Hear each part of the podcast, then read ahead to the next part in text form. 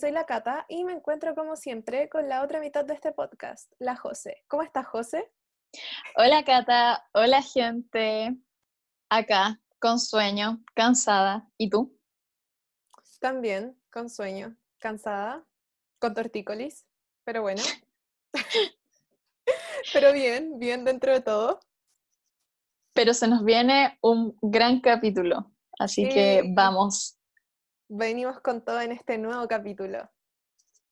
Bueno, como ya hemos mencionado en muchos capítulos, y particularmente en el primer capítulo, estamos viviendo en tiempos de mucha incertidumbre, muy apocalípticos, pareciera ser el fin del mundo. No se sabe absolutamente nada de lo que podría pasar. Y eso nos inspira un poco a comentar sobre el fin del mundo.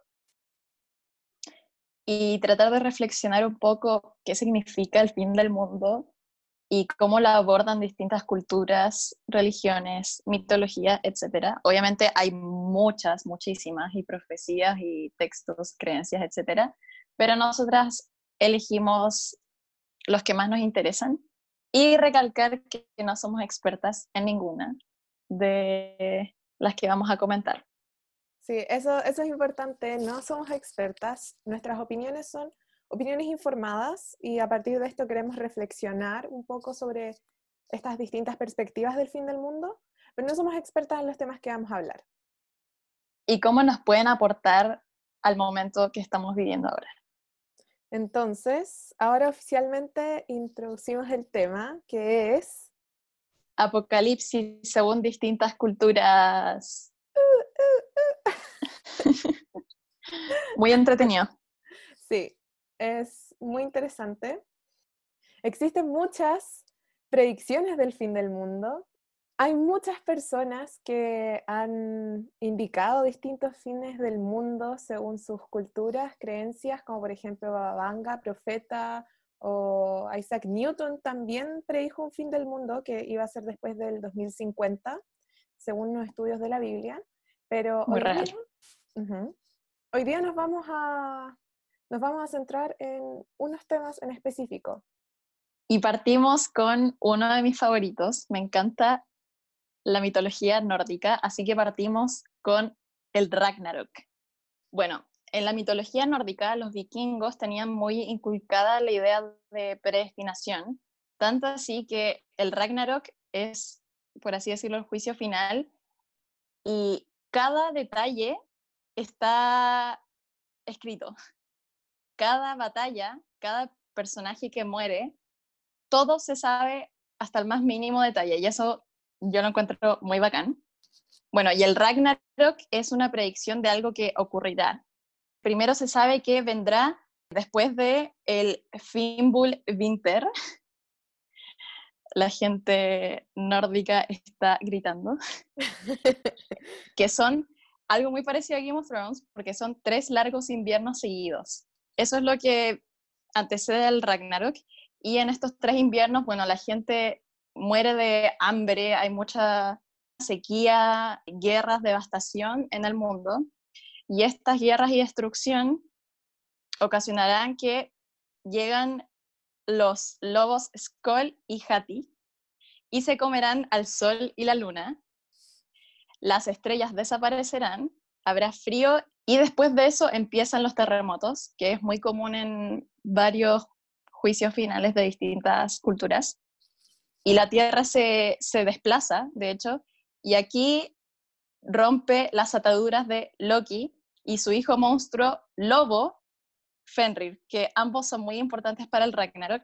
Y aquí un, paréntesis, porque eh, Loki estaba atado en una cueva que es una de mis partes favoritas de la mitología nórdica, que es una larga historia, pero filo. El punto es que los dioses castigaron a Loki y lo pusieron en una cueva con una serpiente que le chorreaba por toda la eternidad gotas de veneno en su cara, una por una. Y su esposa estaba, se pone al lado de él y con una vasija va conteniendo las gotas que van cayendo para que no le caigan en la cara, pero cada cierto tiempo tiene que vaciarla y en ese momento cuando va a vaciar la vasija del veneno, le cae en el, rostro. Entonces ahí como eso por toda la eternidad. Y en esta estaba Loki, en el momento en el que sucede el Ragnarok y cuando la Tierra se mueve, se desata, junto con su hijo Fenrir. Y cuando Loki se libera, también muy parecido al catolicismo, tres gallos cantarán y despertarán a los gigantes, a los guerreros del Valhalla y a los muertos de Hel. Y también la serpiente de Midgard, Jormungandr. Y eh, aquí también para aclarar un poco de antecedente, Midgard es el mundo de las personas, supuestamente, como nosotros. Bueno, esto lo sabemos mucho por las películas de Thor y por Vikingos. Ambas recomiendo. Y Asgard es el mundo de los eh, principales dioses que les llaman Aesir. Y en eh, Asgard está el Valhalla, que es el lugar donde van los guerreros más bacanes vikingos que mueren en batalla. Bueno, entonces la serpiente de Midgard emerge del mar y aquí es donde Loki guiará a sus hijos y a los monstruos de Hel a la batalla contra los Aesir, que son los dioses de Asgard. Y aquí el Bifrost colapsa detrás de ellas, que el Bifrost es también muy conocido por las películas de Thor, que es este puente arcoíris. Mm, ya sé. Los Aesir se preparan con los Aiger no sé cómo se pronuncian, ¿verdad? Que son 800 de los guerreros más honorables del Valhalla, que ahí debe estar nuestro querido Ragnar Lothbrok. Y Heimdall es el primero que ve a los enemigos y hace sonar su cuerno, que, sorpresa, tiene nombre porque todas las cosas de la mitología nórdica tienen nombre, que se llama Galarhorn, algo así, que se oirá en los nueve mundos que son Asgard, Mirgard, Jotunheim, Nilfheim y más. Y Yggdrasil, que también muy importante, me encanta, que es el árbol de la vida, que sus raíces y ramas mantienen unidos los diferentes mundos. Se sacudirá desde la raíz a la copa y cielo, tierra y gel temblarán. Y en este momento se preparan para la batalla. Odin con los Ægir y los Aesir y Suter, que es como el comandante de los gigantes, irán al campo de batalla que, sorpresa, tiene nombre. Se llama Vigridr.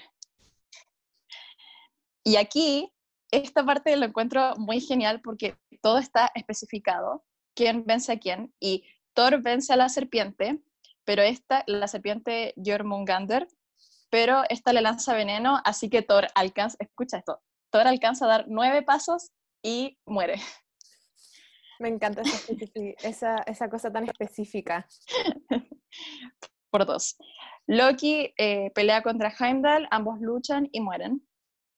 Odín y su lanza, que, sorpresa, también tiene nombre, que se llama Gungrir, algo así.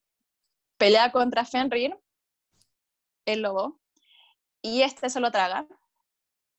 Y en este momento llega el hijo de Odín, uno de los hijos de Odín, Vidar. Y esta es mi parte favorita. Y Vidar llega con su zapato mágico. Y su zapato mágico está compuesto de todas las obras de todos los zapatos que han existido desde el inicio de los tiempos. bueno, llega con este zapato, pisa la mandíbula inferior del lobo de Fenrir y con sus manos le abre la, mandíbula superior y ¡ta! destroza su cabeza. Oh, qué Me encanta esa parte. Y al final, Sutur, que era como el líder de los gigantes, vence a Freyr, que otro dios, no nos vamos a meter ahí. Y eso que estoy cortando mucho, estoy poniendo las batallas más bacanas, en mi opinión. Y con su, bueno, lo vence y con su estado en llamas inicia a todo el mundo. Y aquí es donde los nueve mundos eh, se incendian y lo único que queda son cenizas, cenizas en todas partes. Todo y todas las personas mueren, el sol y las estrellas se oscurecerán y la tierra se hundirá en el mar. Bacán, bacán, muy bacán hasta ahí, pero la parte que sí es lo que encuentro más bacán, porque hay una cierta resiliencia en toda esta mitología, porque la destrucción también es creación para los vikingos. Y después de esto dicen que después de toda esta destrucción, una tierra nueva emergerá del mar, verde y justa. Los cereales madurarán en los campos que nunca fueron sembrados. El sol reaparecerá, ya que antes de ser tragada por Skoll, uno de los lobos, habrá dado luz a una hija idéntica a ella. Esta hija virginal reanudará el camino de su madre en el nuevo cielo. Muy hermoso. Balder, que es uno de los dioses como favoritos, por así decirlo. Hay muchas comparaciones con Balder y Jesús, de hecho. Y su hermano, quienes murieron antes del Ragnarok por culpa de Loki, que eso es como el antecedente, por eso lo pusieron en la cueva emergerán del infierno y se postrarán en los aposentos de Odín, el Valhalla de los cielos. Se sentarán juntos y aquí es donde hay, ciertos sobrevivientes, dioses y humanos del Ragnarok, y aquí es donde se juntan y hablan de toda la historia que hay detrás. De hecho, hablan y comentan sobre el Ragnarok. Y también dos seres humanos escaparán a la destrucción del mundo, ocultándose profundamente dentro de la madera del Yggdrasil, que es el árbol.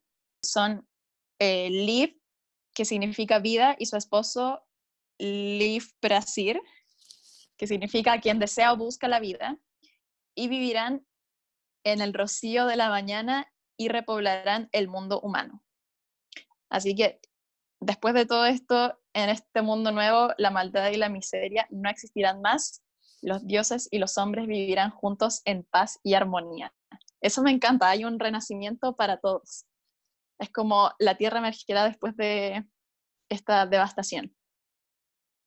Me gusta mucho, sí. Se parece igual un poco a lo que menciona el Apocalipsis de la Biblia y el Apocalipsis según muchas otras culturas, que es después de mm. toda esta destrucción y este caos, surge un nuevo mundo donde no hay espacio para lo malo, que se supone que todo eso es ya parte del pasado, surgirán nuevos dioses, nuevas personas, donde habrá solamente armonía, tranquilidad, donde no habrá conflicto. Y eso es algo que tienen en común muchas culturas. Sí, me encanta. Bueno, por algo lo tendrán, lo tendrán en común. A mí me pasa que yo no sabía mucho del Ragnarok. La verdad, yo sé solamente por las películas de Thor y ni siquiera tanto. Pero más allá de eso, yo nunca había escuchado bien sobre el Ragnarok, porque tampoco he visto Vikings también. Así que mm, no sabía mucho, me gustó, me gustó aprender sobre lo que dijiste. Gracias, es muy interesante. Invito a todas las personas que nos están escuchando a buscar y leer sobre la mitología nórdica porque no es tan común y es muy, muy interesante. A mí me encanta. También les invito a ver Vikings, pero aparte los vikingos tenían esto que igual es en cierta forma muy honorable, que es lo de la predestinación. Es un poco como mentalidad de YOLO. Como pasémosla bien ahora porque igual el destino está dicho. Me gusta, me gusta esa mentalidad ¿Y tú qué opinas al respecto? qué, es lo que te, ¿Qué es lo que te podría hacer conflicto en esto? ¿Qué es lo que te gusta? ¿Crees en este Me encanta, apocalipsis? Me encanta todo. Me encanta el zapato mágico. El zapato mágico es mi parte favorita.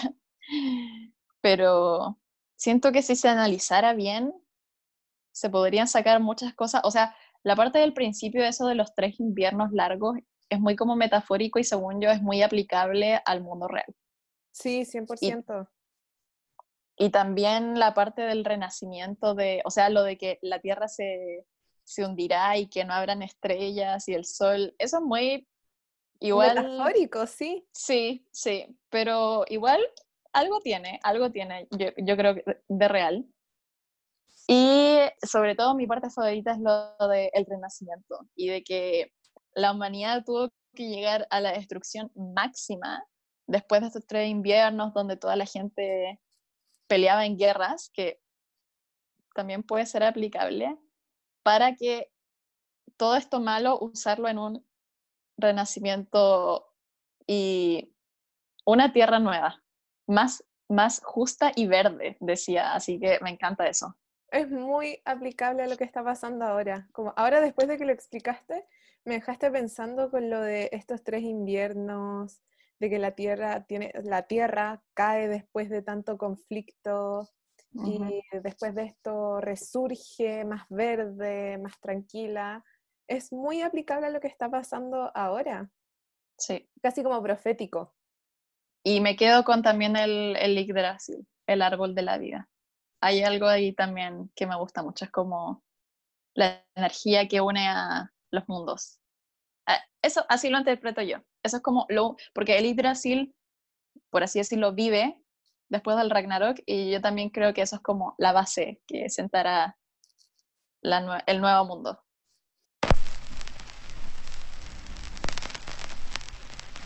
Ahora vamos con el fin del mundo o apocalipsis según la Biblia, según la religión católica. ¿Qué es el apocalipsis? El Apocalipsis es, es, el último libro del Nuevo Testamento de la Biblia, escrito por San Juan, supuestamente, aunque la verdad aún no se tiene claridad sobre eso, no hay como unanimidad sobre si San Juan le escribió. Se deduce que fue él porque el primer versículo de este texto parte con el autor autorreferenciándose con que la persona que recibe este llamado se llama Juan. Entonces por eso la gente suele interpretar que lo escribió San Juan. ¿Qué es lo que destaca el Apocalipsis por sobre todos los otros textos? Es que es muy distinto a todos los otros escritos de la Biblia porque este es mucho más profético, que es algo que no se suele dar mucho en, en los textos que son eh, parte de la Biblia. Habla sobre algo que va a suceder en el futuro. Wow. Y además tiene mucho simbolismo que se tiene que estudiar constantemente e interpretar, como por ejemplo tiene mucho simbolismo con números, que en eso no vamos a profundizar porque de verdad es bastante complejo, pero mucho simbolismo, que eso es lo que lo diferencia bastante del resto. También es uno de los textos más estudiados de la historia y se le tiende a asociar con el fin del mundo, que este evento, el apocalipsis, va a traer la destrucción total del mundo pero la palabra apocalipsis en griego, que es el idioma original de esa palabra, em, dice que apocalipsis significa quitar el velo de algo que estaba escondido, revelar algo. ¡Wow! Una revelación. Entonces, se supone que si este texto del Apocalipsis se lee correctamente, se podría considerar que este es un código que contiene secretos de la historia y que puede revelar el fin de los tiempos. A través de estos escritos, que para algunos son considerados como mitos sobre el apocalipsis, la sociedad expresa un sentido de que los poderes más grandes del universo deben intervenir definitivamente para ponerle un término al fracaso de la humanidad. Es una reflexión que vi en un video que me hizo mucho sentido, que es verdad, como que la gente suele buscar estos como términos del mundo apocalipsis en algo divino para explicar lo que tiene que ser terminado por lo que ha cometido la humanidad. Mm. Y ahora yo creo que voy a pasar a explicar un poquito cuáles son los temas principales del Apocalipsis. Ya, ¿qué es lo principal? En este texto, Juan explica cómo recibió la revelación de Dios y por qué escribió el libro. Y consta de siete principales temas que voy a profundizar más en dos, que son como los que ahondan en lo que es el fin del mundo, y los otros los voy a mencionar un poco más a la pasada. El siete. son siete. Igual un número interesante, ¿eh? Sí, pero sí, el siete está presente ya. Esto es como muy acotación, pero son siete temas principales, son siete sellos, son siete trompetas. El siete es un número muy importante en este texto. Sí, les invito a seguir em, analizando, investigando, porque verdad es un tema muy complejo, tiene muchos simbolismos que hasta el día de hoy se siguen interpretando y incluso en la misma Biblia hay muchas otras partes en distintos evangelios y distintas partes de la Biblia, del Nuevo Testamento principalmente, si no me equivoco, sí, del Nuevo Testamento, que podrían dar explicaciones a un posible apocalipsis fin del mundo. Bueno, los temas principales son el primero, ¿quién es Jesús y qué somos para Él? Que lo más importante que se menciona es que Jesús va a volver a la tierra a juzgar y a reinar por siempre.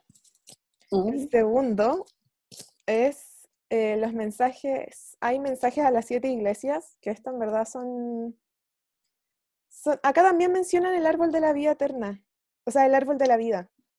¿Ves? Hay muchas similitudes. Sí, demasiadas, demasiadas. Que en verdad los mensajes de las siete iglesias acá se encuentran como las promesas que, mm, que se dictan para las personas que van a vencer, que son la gente que cree en Jesús y en Dios. Y entre eso está la vida eterna, el árbol de la vida, que no va a sufrir la muerte o el castigo eterno, que va a haber eh, alimento espiritual, triunfo sobre el pecado y una nueva identidad, muchas otras cosas, pero no vamos a andar en eso. Después también otro tema importante de este texto son las visiones del cielo. Y los otros dos temas, que son los que ahora voy a introducir, son como los que más vamos a andar, que son el fin de los tiempos, que acá en el fin de los tiempos de lo que más se habla es sobre el hambre, las guerras, desastres naturales, persecución de la mm. iglesia, escasez y colapso de la economía mundial, que son cosas que todas estas se mencionan que van a suceder con el fin, cuando llegue el fin de los tiempos y que son muy difíciles de sobrevivir. También acá se menciona una gran guerra que va a afectar a todas las naciones de la Tierra. Y esta va a ser la gran batalla final antes del juicio. Que eso nos lleva al oh. siguiente tema principal del Apocalipsis, que es el juicio final. Que dice que luego en la segunda venida de Cristo, porque sí, Cristo vuelve, que eso también lo voy a explicar un poquito más adelante, el diablo será lanzado al lago de fuego como castigo eterno por su rebelión contra Dios. Dios juzgará a todos los que no aceptaron a Cristo como Salvador ni creyeron en su obra redentora. Y estos van a pasar al lago de fuego por la eternidad. Básicamente el juicio final es castigar a quienes no creyeron en la imagen de Dios y en Cristo y premiar a quienes creyeron. Después los otros dos temas son el paraíso restaurado, que es el sexto, que acá también tiene, wow, de verdad tiene demasiadas similitudes con el Ragnarok, que acá hablan de que ya no va a existir el planeta Tierra como lo conocíamos, va a haber un nuevo cielo y una nueva tierra después de toda esta destrucción. Ya no va a haber dolor, no va a haber muerte, no va a haber hambre, no va a haber maldad ni pecado, sino que va a ser un mundo radiante, lleno de paz, con la presencia de Dios en el mundo que es un poco lo que sucede después de toda esta caída del mundo tal y como lo conocíamos con el caos y, y el desastre. Y el séptimo punto que toca es el reinado de Cristo, que acá dicen que Jesús regresa y esta vez viene a reinar por la eternidad a la tierra. Es el último capítulo del Apocalipsis y de la Biblia, y acá se afirma que Cristo viene y ahora viene como rey. Jesús va a venir a recompensar a todos los que lo recibieron como Salvador, como Señor. Y, mm, y, esos son los temas, esos son los principales temas que toca el Apocalipsis. Ahora, se mencionan muchas cosas como muy interesantes. Las principales que, en mi opinión, las que, las que más me llamaron la atención son los cuatro jinetes del Apocalipsis, que son los que hemos escuchado mucho de esto a través de la cultura en muchas cosas que los cuatro jinetes eh, del Apocalipsis aparecen cuando se abren los cuatro sellos del pergamino de Dios. Ya, que yo creo que prefiero explicar antes un resumen del texto para que se pueda entender mejor lo de los cuatro jinetes. Ya, les voy a hacer un pequeño resumen de lo que se habla en el Apocalipsis. El texto parte con Juan teniendo una revelación profética donde puede ver a Jesús y Jesús le dice que su venida es inminente, le abre una puerta celestial y le va a mostrar lo que va a suceder en el futuro. Ahí se encuentra con Dios y Dios tiene un pergamino cerrado con siete sellos que solo pueden ser rotos por Jesús. Cuando Jesús rompe los cuatro primeros sellos, libera a los cuatro jinetes del Apocalipsis, que ahora se puede explicar mejor, que son victoria, guerra, hambre y pestilencia, que puede ser muerte también. Ya, cada jinete, como mencionaba, representa algo. El jinete rojo representa la guerra, que es el jinete que le va a quitar la paz a la gente viene a traer la guerra al mundo, el jinete blanco, que es el de la victoria o la esperanza, el jinete que es de un color pálido, que según algunas interpretaciones es amarillo, según otros es gris, lo que representa es la pestilencia, su color, medio paliducho, que en verdad es la muerte, y el jinete negro, que es el hambre. Ya, después de que aparecen, vienen estos jinetes del apocalipsis, después de que se rompen los cuatro primeros sellos, después se rompe el quinto sello, que en este las almas de los mártires claman pidiendo justicia. Después, cuando se rompe el sexto sello, se produce una conmoción cósmica que desata toda la destrucción del mundo. Antes de romper el séptimo sello, el último sello de este pergamino, un ángel viene y marca a 144.000 personas con el sello de Dios para protegerlos de esta devastación que se viene. Y cuando se rompe el séptimo sello, se revela que se tienen que tocar siete trompetas. Acá de nuevo está presente el número siete. Cuando se tocan las primeras cuatro trompetas, se desata la destrucción y el desastre, cae fuego del cielo, el mar se transforma en sangre. Básicamente es wow. A steak. Demasiado.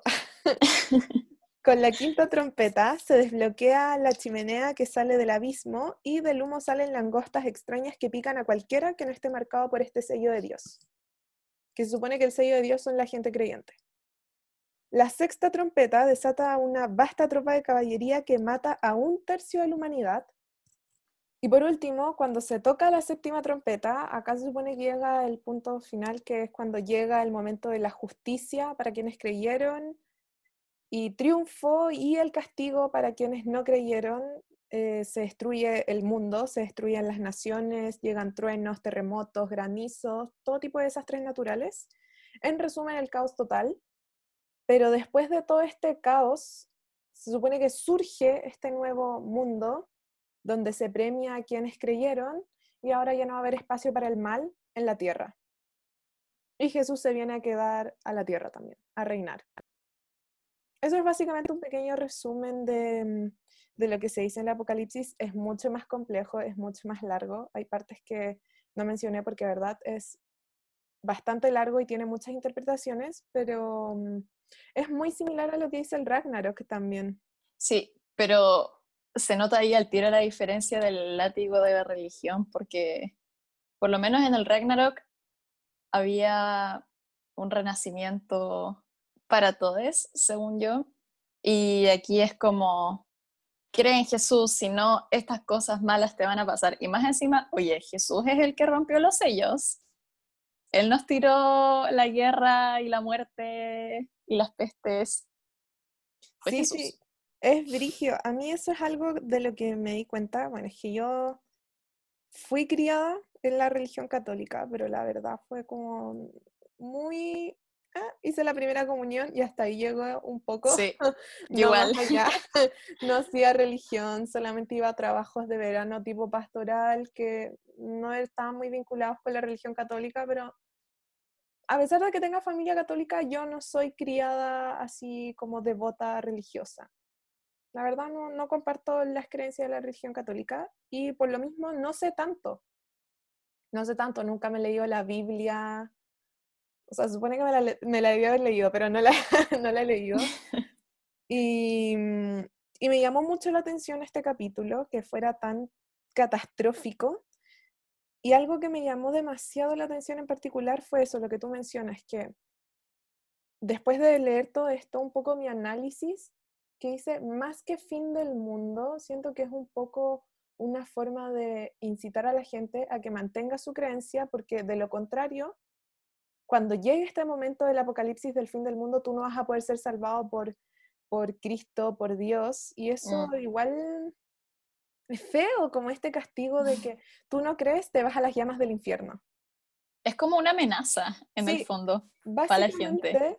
Básicamente esto es una amenaza para la gente y te insta a seguir creyendo. Y porque de hecho se dice que si tú eres católico, si tú crees en, en Dios, crees en Jesús, no le deberías tener miedo al fin de los tiempos, porque si tú crees, a ti no te va a afectar el fin de los tiempos. Tú vas a ser recompensado por haberte mantenido fiel a, esta imagen de Jesús como el Salvador.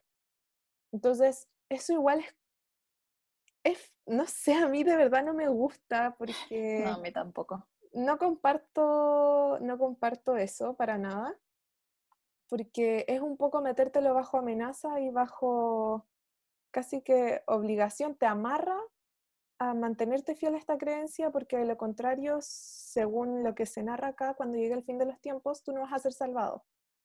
Uy, es que a mí tampoco, no, no soy partidaria del concepto cristiano de el castigo y el premio.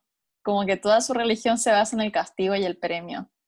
Preferiría creer en algo porque quiero creer en algo y no porque y no por temor a algo tan satánico como el apocalipsis. Ya no me lo quiero leer, me dio miedo. Sí, da mucho miedo. Eso es algo que también me impactó, porque ya, yo siempre he tenido esta imagen un poco, ya, bueno, sí.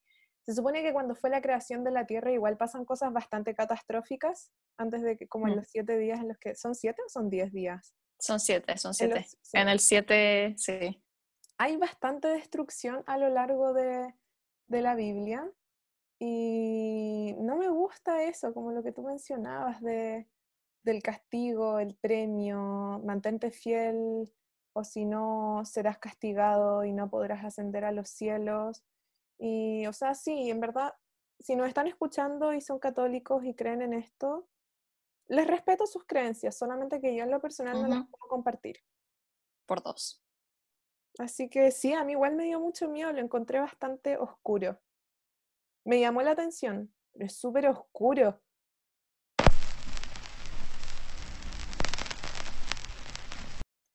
Y ahora pasamos a nuestro tercer análisis del fin del mundo, que es completamente distinto a los otros, a- los otros dos, porque los otros dos se basan en creencias mitológicas religiosas de una cultura. Ahora pasamos a creencias que fueron postuladas por un profeta. Probablemente el profeta más famoso, yo diría, Sí, sobre todos estos temas del fin del mundo, porque existen muchos y muchas. Así que pasamos a Nostradamus. Uy, qué, qué Uh. misterioso. Ya, ¿Quién era Nostradamus? Nostradamus se llamaba realmente Michel de Notre Dame. Nació en Francia el 14 de diciembre de 1503. Era Sagitario. wow. y- ¿O no? Y murió el 2 de julio de 1566. Nostradamus era un médico y adivino, y es famoso principalmente por su libro que se llama Las Profecías, que fue publicado en 1555. En este libro, Las Profecías tiene 942 cuartetas poéticas, que son textos poéticos de cuatro versos, que se supone que predicen el futuro.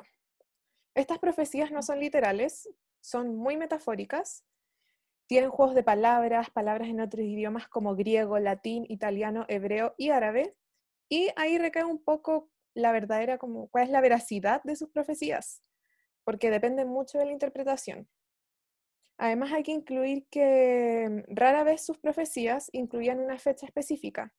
Entonces, por eso muchas de sus predicciones se pueden adaptar a acontecimientos modernos, porque tienen un carácter tan metafórico y trascienden en el tiempo, por así decirlo, que al final la creencia en lo que dice Nostradamus depende de si tú quieres creer lo que quieras creer al final, que esa es la mayor crítica que se le hace a Nostradamus. Bueno, otra cosa, ¿por qué firmaba así y no como Michel de Notre Dame? Era, y también la razón por la que escribía de esta forma tan compleja, es porque eh, en esa época se solía perseguir mucho a la gente considerada hereje por la Iglesia Católica, entonces por eso hacía sus textos tan complejos y se firmaba como Nostradamus. Ay, Iglesia Católica. Iglesia Católica, tantas cosas que ha hecho en esta Ah. historia. Bueno, Y Nostradamus ganó reconocimiento después de que en 1959 supuestamente predijo la muerte del rey Enrique II de Francia.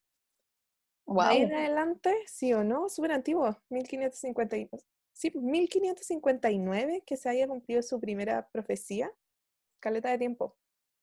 Y de ahí en adelante fue ganando cada vez más em, reconocimiento. De hecho, fue, trabajó para Catalina de Medici, una reina consorte, ¿sí o no?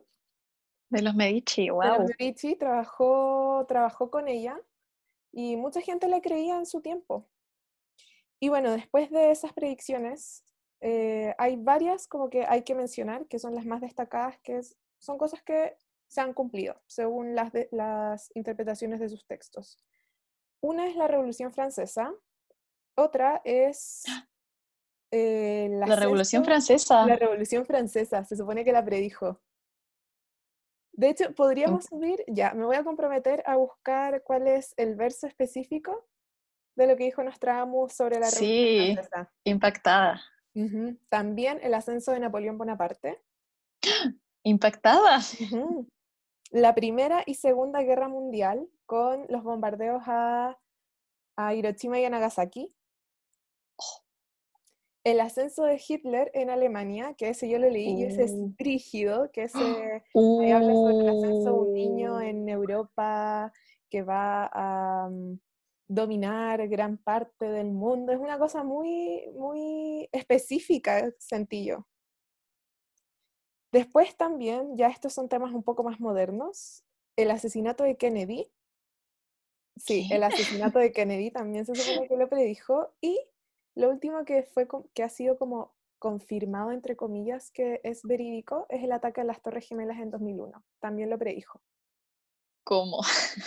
La verdad, ya, ahí me comprometo, sí, a buscar cómo fue que lo hizo, porque es muy increíble. interesante que ha podido predecir tantas cosas que han pasado tantos años después de que murió, porque hay que recordar, murió en 1566, ha pasado Sí, mucho tiempo.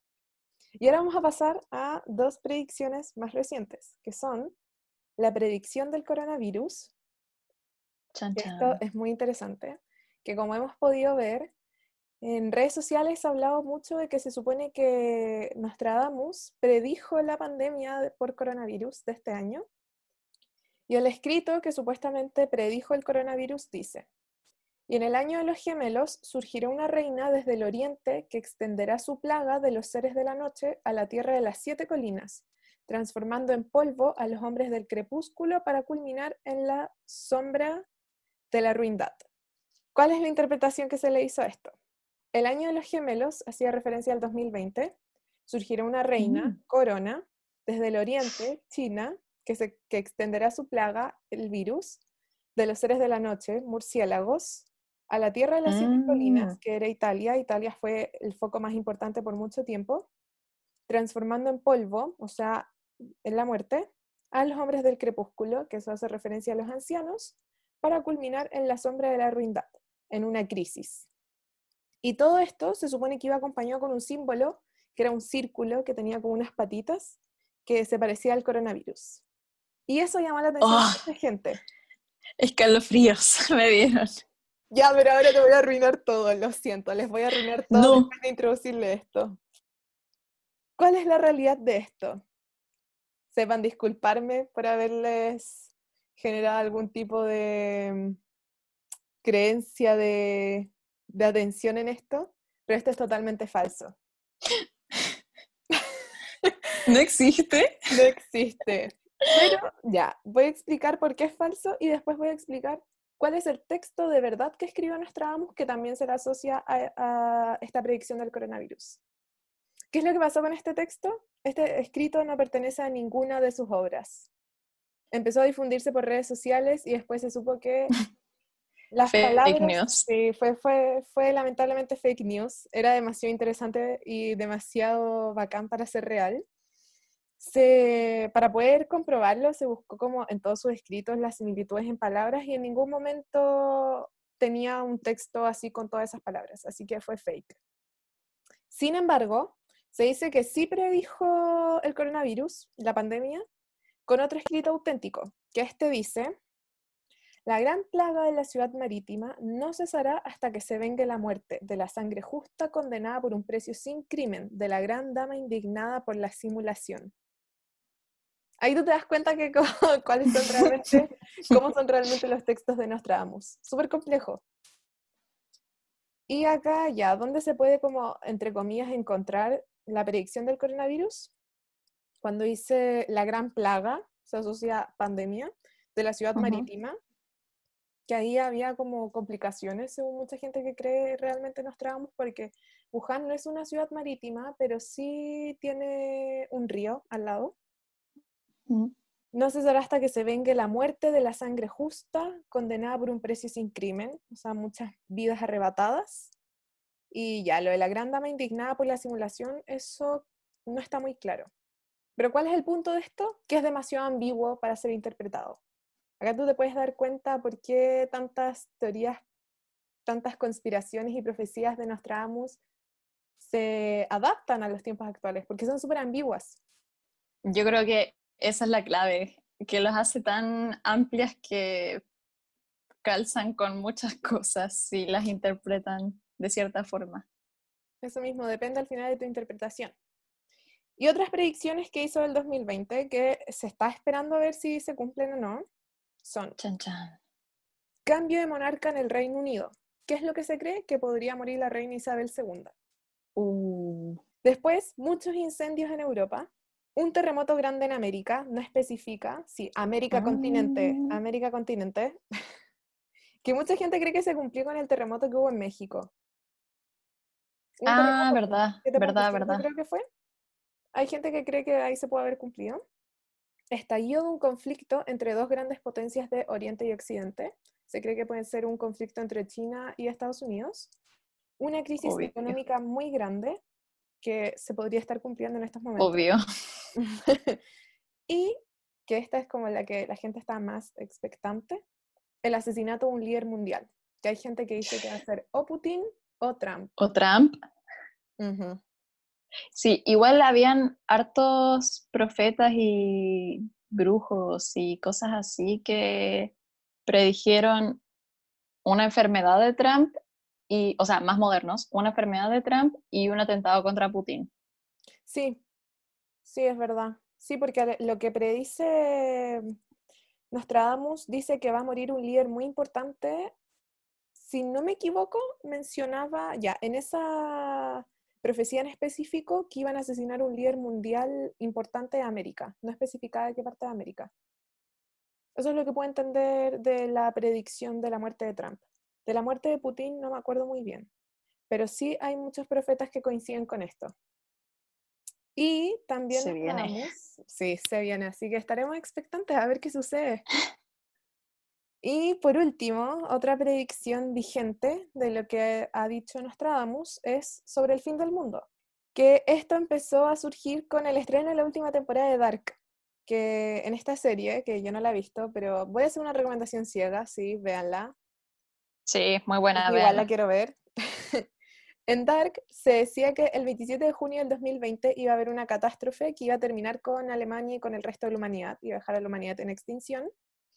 Justo ese día se estrenaba la última temporada y además coincidía con la fecha de la predicción, de una de las muchas predicciones de Nostradamus, que Nostradamus supuestamente dijo que el fin del mundo iba a ocurrir el pasado 28 de junio. Lo cual es la verdadera Mm. explicación detrás de esta predicción de que el fin del mundo iba a ser el 28 de junio. Es que en realidad lo que asegura la gente que cree en lo que postula Nostradamus, ellos aseguran que lo que se anunciaba con este fin del mundo era un gran desastre natural que iba a tener lugar cuando Mercurio estuviera retrógrado en cáncer. Que eso fue un fenómeno que comenzó el 18 de junio. Y eso fue al final lo que predijo Nostradamus, que bueno, ¿a cuánto estamos ahora?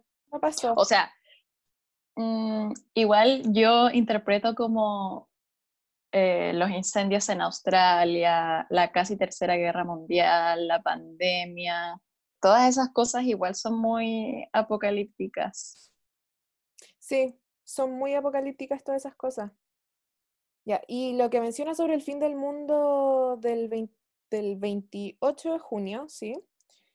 Ya, ¿cuál es el problema detrás de esta predicción? Que al menos hasta el momento nadie ha publicado o encontrado algo de esta fecha en sus libros, no hasta el momento. Así que en verdad es muy, muy, muy dudoso. Pero también Nostradamus predijo una fecha en específico para el fin del mundo. O sea, no fecha, un año. Primero, una de las más controversiales fue una pasada, que supuestamente Nostradamus había, había dicho que el fin del mundo iba a ser en 1999, que en verdad tiene mucho sentido según distintas perspectivas de varias culturas, porque era el cambio del milenio. Pero entre las predicciones de Nostradamus se supone que la verdadera fecha que, que va, en la que va a terminar el mundo es en el año 3797. Así que no nos Ah, preocupemos por las teorías de Nost- no, por las no nos preocupemos por las profecías de Nostradamus. sí. Esa va a ser nuestra siguiente reencarnación. En esta vida no nos tendremos que preocupar de eso, por lo menos. Exacto, nos podemos preocupar de muchas otras cosas, pero no el fin del mundo según Nostradamus. Y ahora, continuando con una nota más positiva, voy a hablar del el hinduismo, que es muy, muy interesante. Por favor, a la gente que le interese, lea sobre el tema porque el hinduismo tiene una concepción de la vida muy bacán que se basa en siglos permanentes de destrucción y renovación, de muerte y renacimiento.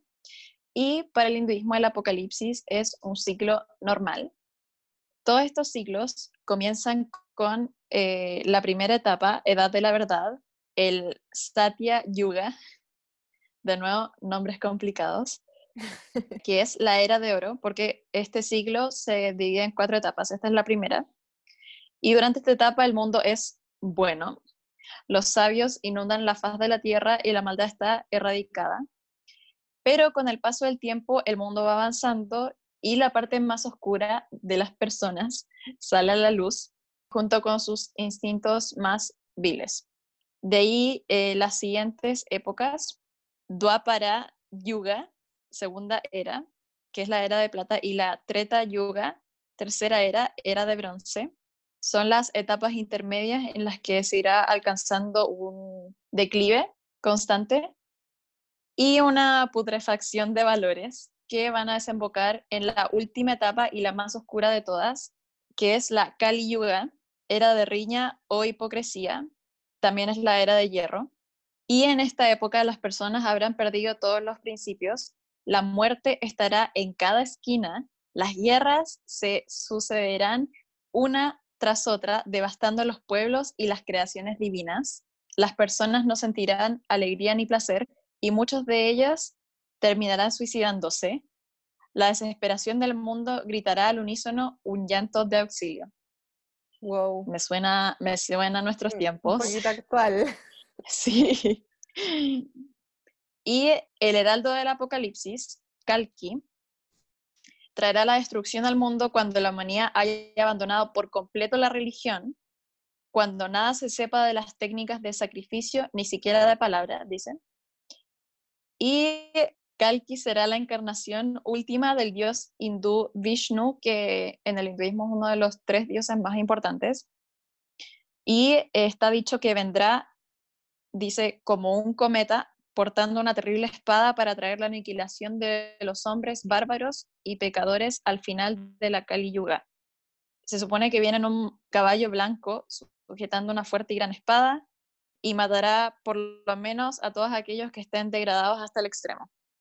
Tan solo quedarán los sabios, que se han conservado puros, y gracias a estos encontraremos la semilla de una nueva era y un nuevo comienzo en la época dorada, porque es un siglo y ahí partiría de nuevo el Satya Yuga y ahí avanza nuevamente hasta un nuevo Kali Yuga. No entendí bien lo de los números, pero según las escrituras védicas, son los cuatro textos más antiguos de la literatura india. Eh, los cuatro yugas forman un siglo de 4.320.000 años. Larguísimo. Y según esto, en la actualidad la humanidad está atravesando la Kali Yuga, tiene todo el sentido del mundo, porque a principios de la Kali Yuga, en el 3000 más o menos antes de Cristo, el señor Krishna, que es una reencarnación de Vishnu, desapareció de la Tierra, dejando en su lugar una edad de oro para la humanidad, hasta que los defectos de esta acabaron por contrarrestar el legado que Krishna dejó y a partir de, esa, de ese momento las cualidades inferiores de la naturaleza humana emergieron y eh, particularmente la codicia y materialismo. Se harán cada vez más fuertes. El humano perderá todo interés en cuestiones espirituales y aquellos devotos que aún se aferran a los dioses serán ridiculizados y perseguidos. Y dice, se les, Sí, dice, se les dará casa en las ciudades por deporte como si fueran animales. Wow, wow, wow, wow. Impactante. Sí. Y una de las profecías del Kalki Purana, del que ya hablé, que profetiza sobre los materialistas partidarios de la Kali Yuga, que es esta etapa de destrucción en la que supuestamente estamos viviendo. estos materialistas serán el principal objetivo del Kalki. Y cito, todos estos hijos, o sea, agentes, de la personificación de la era de Kali serán los destructores del sacrificio sacrificio como ritual religioso, el estudio de los Vedas, los textos antiguos, y la caridad, ya que habrán transgredido los principios védicos de la religión. Extenderán por el mundo la angustia, la locura, la enfermedad, la vejez, la destrucción de los principios religiosos, el dolor, la tristeza y el miedo. Estos descendientes de Cali infestarán hasta el último rincón del reino de Cali, destruyendo los pueblos del mundo. Extraviados bajo la influencia de su época, impacientes por naturaleza, llenos de deseos lascivos y terribles pecadores. Serán muy orgullosos y violentos, incluso con su padre y su madre. ¿Qué opinamos? Wow. ¿o no? Siento que es muy actual. Sí, demasiado. Y el otro que, este sí que lo encuentro ya, ¿qué onda? No, no, onda, me voy, creo totalmente en el hinduismo después de esto, fue como muy increíble. Dice, otra de las profecías es a los sacerdotes, los hombres que supuestamente están encargados de mantener la fe viva y pura entre la humanidad. Cito, estos espíritus caídos se recrearán en vanas argumentaciones y utilizarán la religión como un medio de vida. La enseñanza de la sabiduría védica será su profesión. Quebrantarán sus votos y venderán vino y otros alimentos abominables, como la carne. Serán crueles por naturaleza, y esta parte, y muy aficionados a complacer sus estómagos y sus genitales. Me huele, me huele a, religión católica, me, huele a, a curas pedófilos. ¿Qué queréis que te diga? Estoy de verdad estoy impactada con lo que dice el hinduismo. A mí siempre, desde muy chica que me ha traído, porque yo me acuerdo perfectamente que uno de mis primeros, mi primer libro, el primer libro que leí, me lo regalaron cuando tenía seis años y era una mini enciclopedia.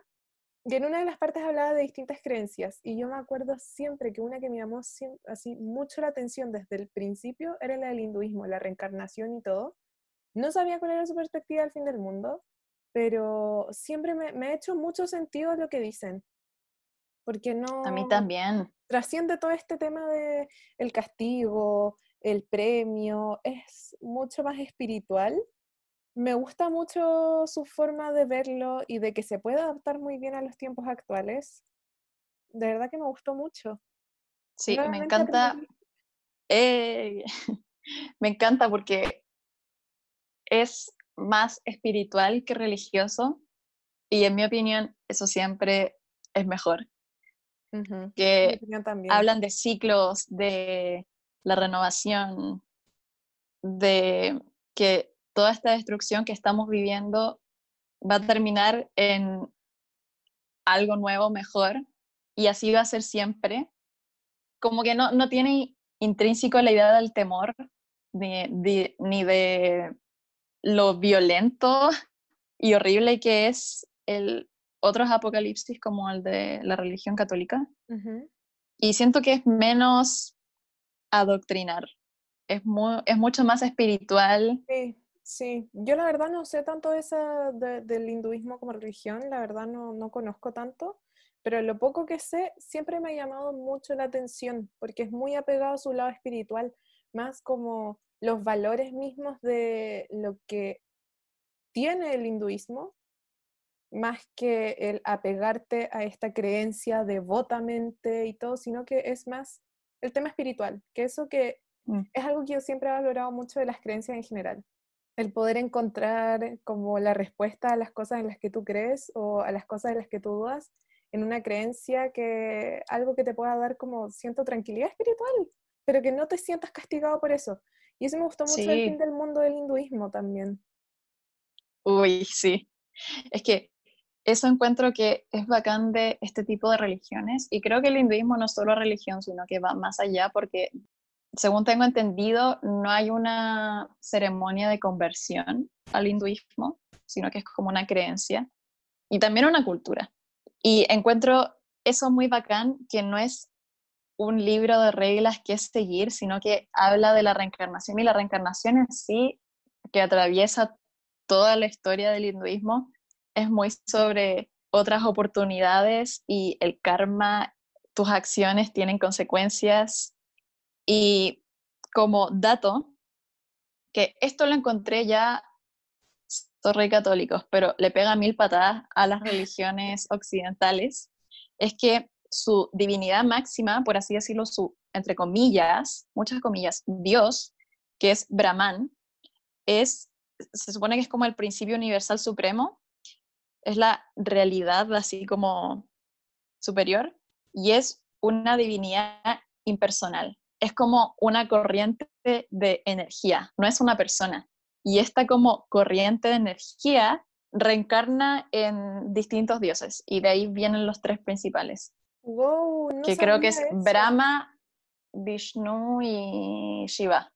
Pero ahí ya tenéis algo porque aquí nos enseña sobre Dios, que es un hombre blanco. eso. Y que nos creó a su imagen y semejanza. Y el hinduismo acá te habla sobre la energía, la corriente universal, muy a lo la fuerza de Star Wars. Me encanta. Y valoran mucho todas las vidas, los animales, la naturaleza, el entorno. La vida en general. Son, sí, son bacanes en todo porque entienden que todos somos parte de esta energía universal. Todos venimos de todo y todas venimos de eso. Wow, te juro no tenía ni idea que venía de eso como la divinidad principal del hinduismo. Yo tampoco, sí, me, encanta. Voy a, voy a leer más. Invito a la gente a que lea más sobre eso porque siento que esa sí es una religión que vale la pena gastar tiempo porque más que reglas o temor o dogmas como te enseña la religión católica y a juzgar al resto, es mucho más abierta y es mucho más sobre el amor y la vida y la energía, a diferencia de pecador, haz esto o si no te vas a morir y juzga al resto.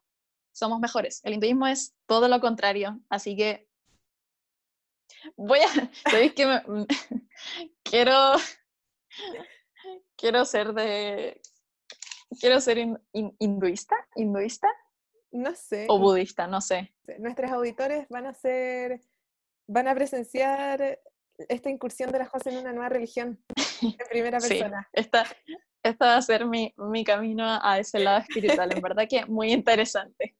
Allá voy. Nos queda pendiente completamente un capítulo donde hablemos sobre las religiones porque es un tema muy interesante. Sí, sí, sí, sí. Me encanta, me encanta todo eso. George Harrison tenía razón. Sí, George. Como siempre. Sí, de verdad, George Harrison, te quiero mucho. Yo también te quiero demasiado.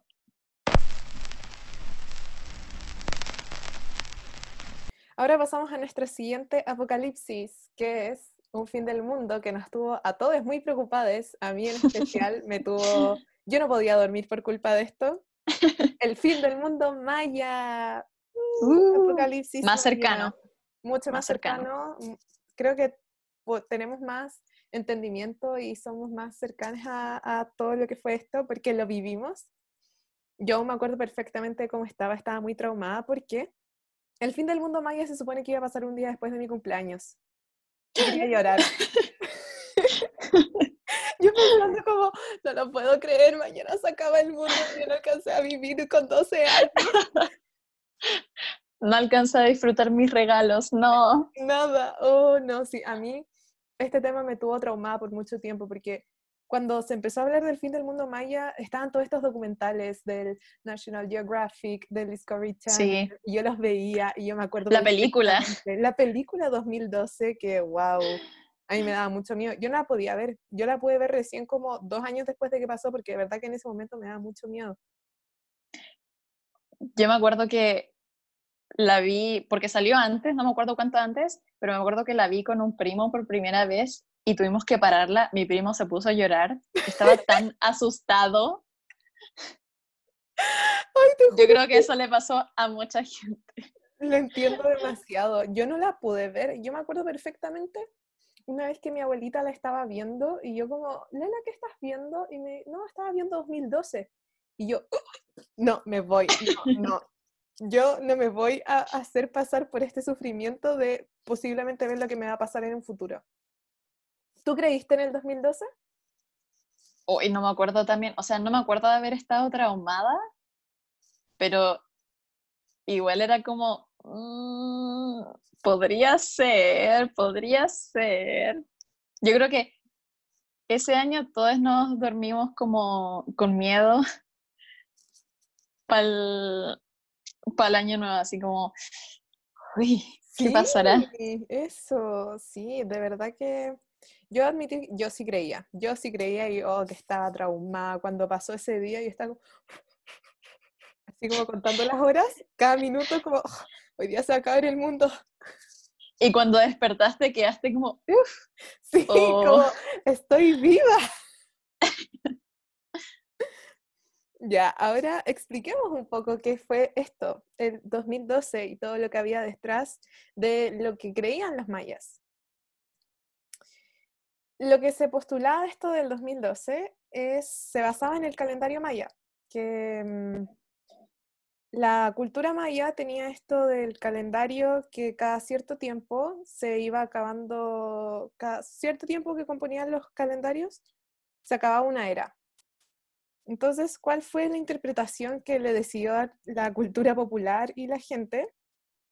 Que cuando terminaba este calendario, que supuestamente iba a terminar el 21 de terminaba el 21 de diciembre de 2012, se acababa el mundo, se hablaba de un fin del mundo, como, y yo creo que muchos creíamos que casi que iba a llegar un meteorito y que se iba a evaporar todo, nos íbamos a evaporar de la Tierra, pero muy por el contrario, lo que creía la cultura maya era que se hablaba de este inicio de una nueva era, que una vez que se terminaba, se terminaba esta, fecha, con esto culminada, comenzaba una era completamente distinta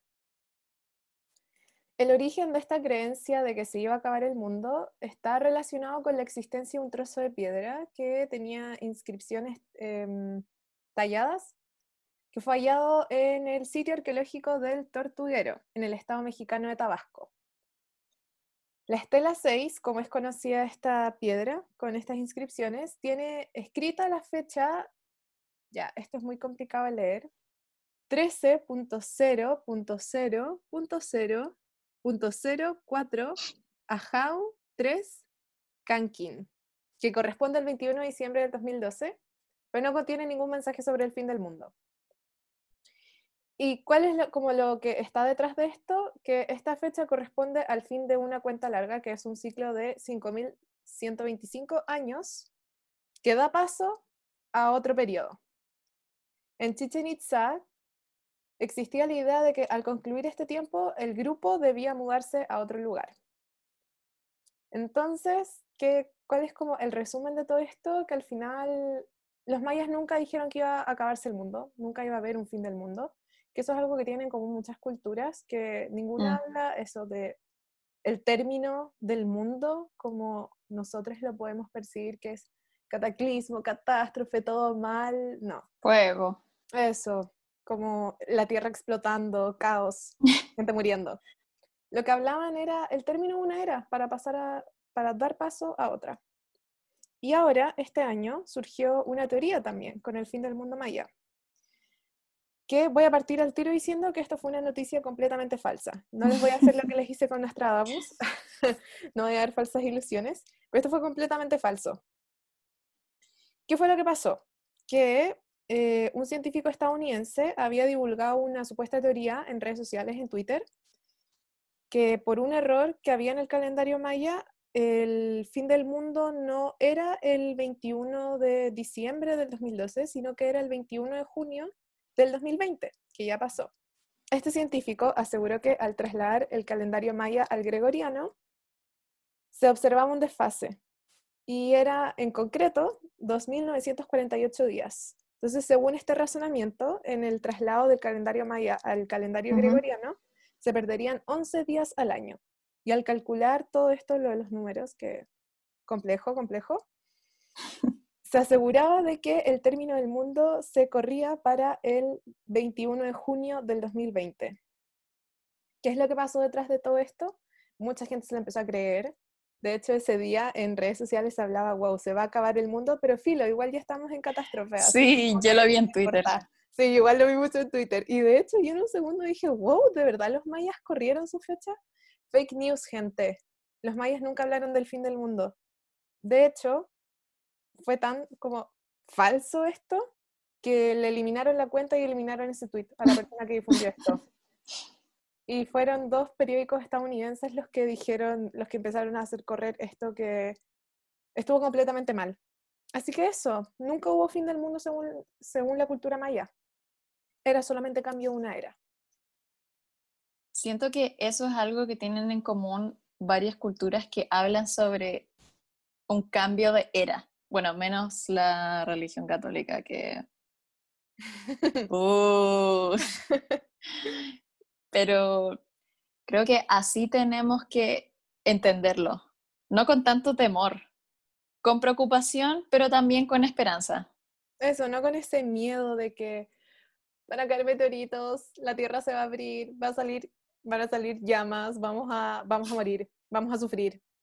Sino cambios de era, se presentan cosas malas a partir de estas cosas. De hecho, creo que eso se podría decir que es un análisis general de lo que hemos visto hasta el momento, que mm, todos estos fines del mundo, supuestamente, que en verdad son como cambios de, era por cosas que suceden, se presentan después de que se, suceden tantas cosas malas que siento que se saca una reflexión de cierta forma, la gente se da cuenta de esto, tiene que evolucionar frente a estas cosas malas y pasar a una mejor vida, una mejor era, donde se reflexiona a partir de todo lo malo que ha sucedido, que es un poco lo que está pasando actualmente. Ya llegamos a un punto en el que han pasado demasiadas catástrofes hasta este momento y muy seguido y no se nos había presentado un espacio como este como para poder reflexionar de todo lo malo. Sí, totalmente. En el fondo, la destrucción es creación. Y es un poco, tiene un poco que ver con lo que hablamos en el primer capítulo. Mientras peor sea la situación actual, mejor va a ser la consecuencia o la conclusión que saquemos nosotros para renovar nuestro planeta y nuestro mundo. Exacto. Y por último, vamos a hablar sobre el reloj del apocalipsis.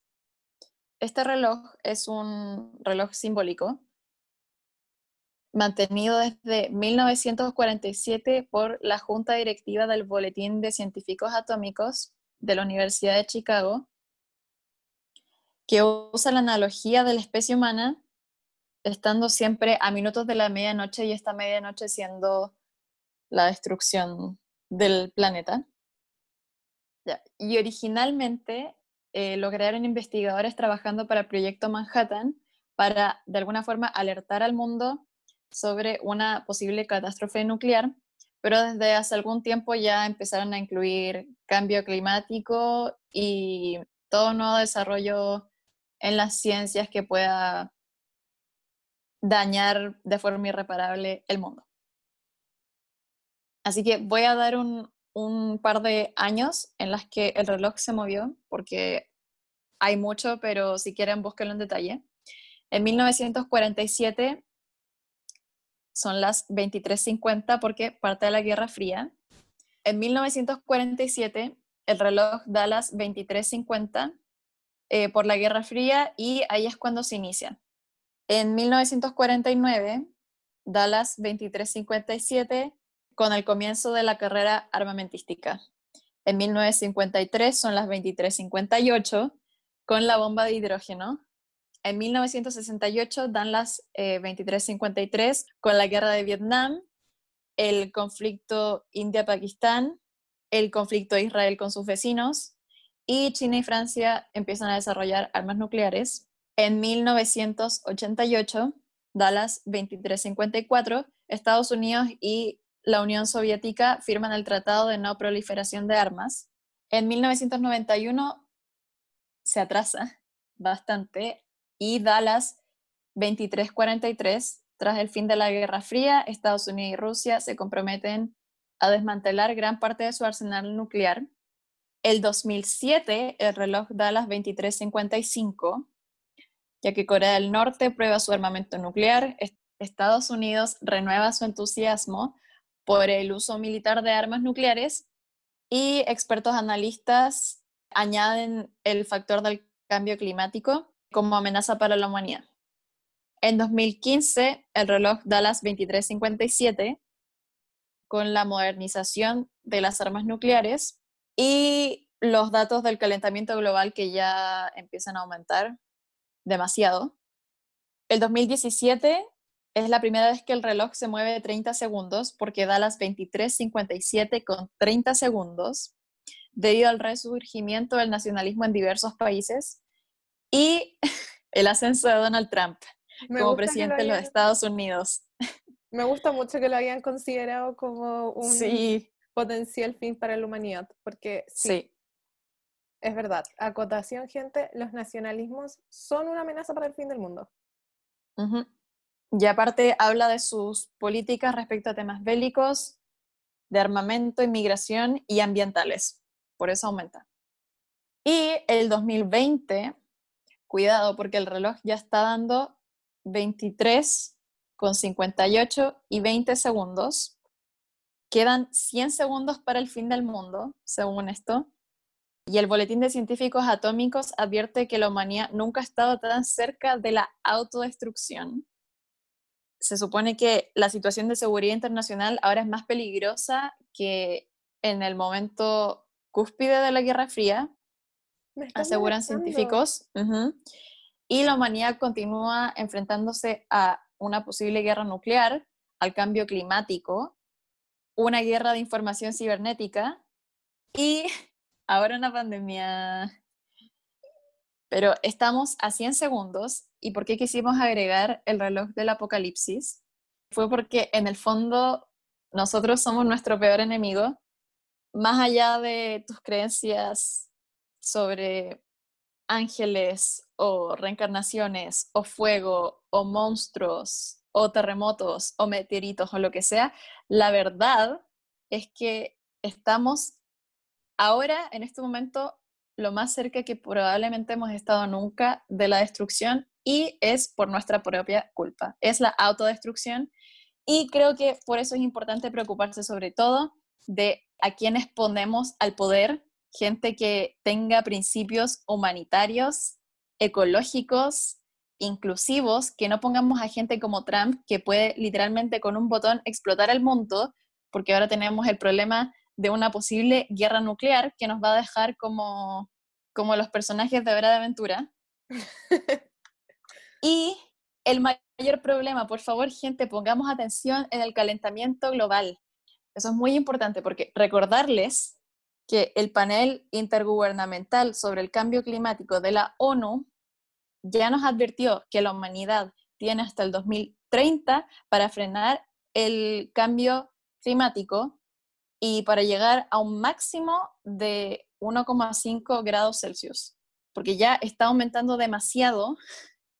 Así que tenemos 10 años antes de que ya sea completamente irreparable y de hecho hay discusión en la comunidad científica porque hay científicos que ya dicen que ya estamos en el punto cero y ya hay situaciones climáticas que ya son irreparables. Pero en teoría tendríamos 10 años. Hagamos estos 10 años contar, por favor. Qué miedo. Ya, yo sí, después de este, como conclusión de todas estas apocalipsis, fines del mundo que vimos de todas estas culturas, creencias, mitologías, de todo tipo, lejos la que me da más miedo y que yo creo que a todos nos debería dar mucho más miedo y preocupación es el reloj del apocalipsis, porque eso refleja todo lo que estamos haciendo. Nosotros somos nuestra mayor amenaza. Esto es lo que nos viene a decir el reloj del apocalipsis, nos viene a transparentar. Cuidado, no se dejen, y esta ya es un poco más una reflexión mía personal, no nos dejemos influir por todas estas como, porque sí, es verdad que la vida humana tiene mucho más sentido cuando le encuentras el sentido a algo a través de estas explicaciones que la verdad ganar como un alivio a esta búsqueda de respuestas eternas, pero la verdad, no nos fijemos en eso ahora para hablar del fin del mundo, fijémonos en lo que estamos haciendo ahora. Porque es verdad, como tú decías, José, que creo que es muy importante volver a recalcar, está muy ligado todo esto, lo de acercarnos al fin del mundo, con a ponemos en posiciones de poder.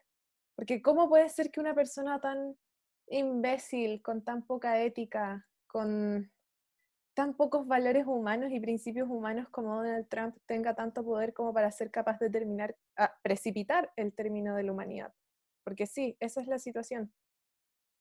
Que se nos echa la culpa a nosotros, las personas, de que nosotros tenemos una, una gran carga con todo esto lo que es precipitar el fin del mundo por el calentamiento, por el calentamiento global, que sí es verdad, pero quienes tienen la mayor culpa de todo esto son las grandes empresas, las transnacionales. Nosotros al final como somos un porcentaje diminuto que no por eso no debemos hacer acciones para cambiarlo, porque por el contrario eso nos tiene que incitar a hacer acciones, pero siempre se nos va a culpar a nosotros, cuando en verdad quienes tienen la culpa de todo esto son las grandes transnacionales, las grandes empresas y It's the rich.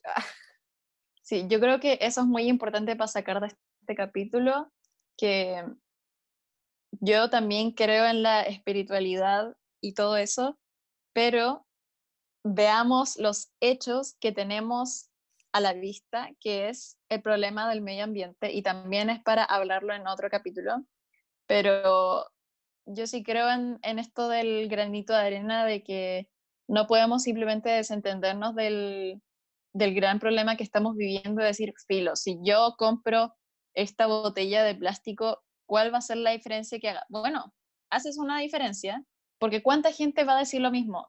Pero sí es importante, muy importante, presionar, presionar a los estados, presionar a los gobiernos, presionar a los poderosos, votar por gente que tenga buenas políticas ecológicas, porque hay poco que podamos hacer para restringir a las grandes empresas si es que no votamos por gente que tenga principios ecológicos. Porque no podemos simplemente confiarnos en estas cumbres o en estas comisiones medioambientales porque aún así siempre van a tratar de beneficiarse. Necesitamos forzar, manifestarnos, hacer cambios en nuestra vida, por muy difícil que sea, hay que hacer el esfuerzo porque nos queda poco tiempo. Cuidemos nuestro planeta, por favor. Sí, es que eso, yo creo que eso es lo que más miedo da. Lejos, lejos lo que más miedo da de todo esto es que nuestro fin, el término de este mundo, no recae en una divinidad celestial, trascendental, que en esa persona va a recaer el destino que va a decir, este mundo se acaba ahora porque ustedes han pecado o porque ustedes no han sabido apreciar lo que tienen. No, el fin recae en nosotros, las, personas, los seres humanos.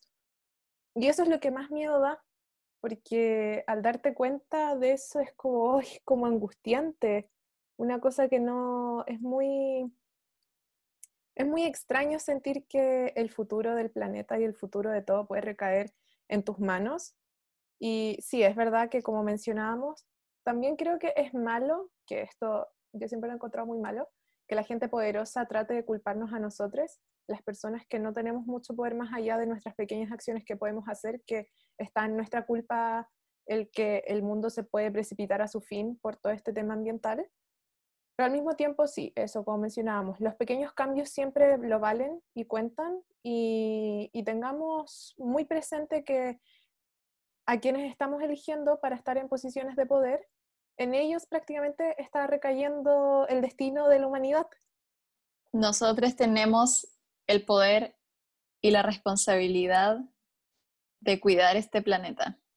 Y es momento de que todo el mundo lo entienda, porque al parecer a la gran mayoría se le ha olvidado, pero Greta tiene razón.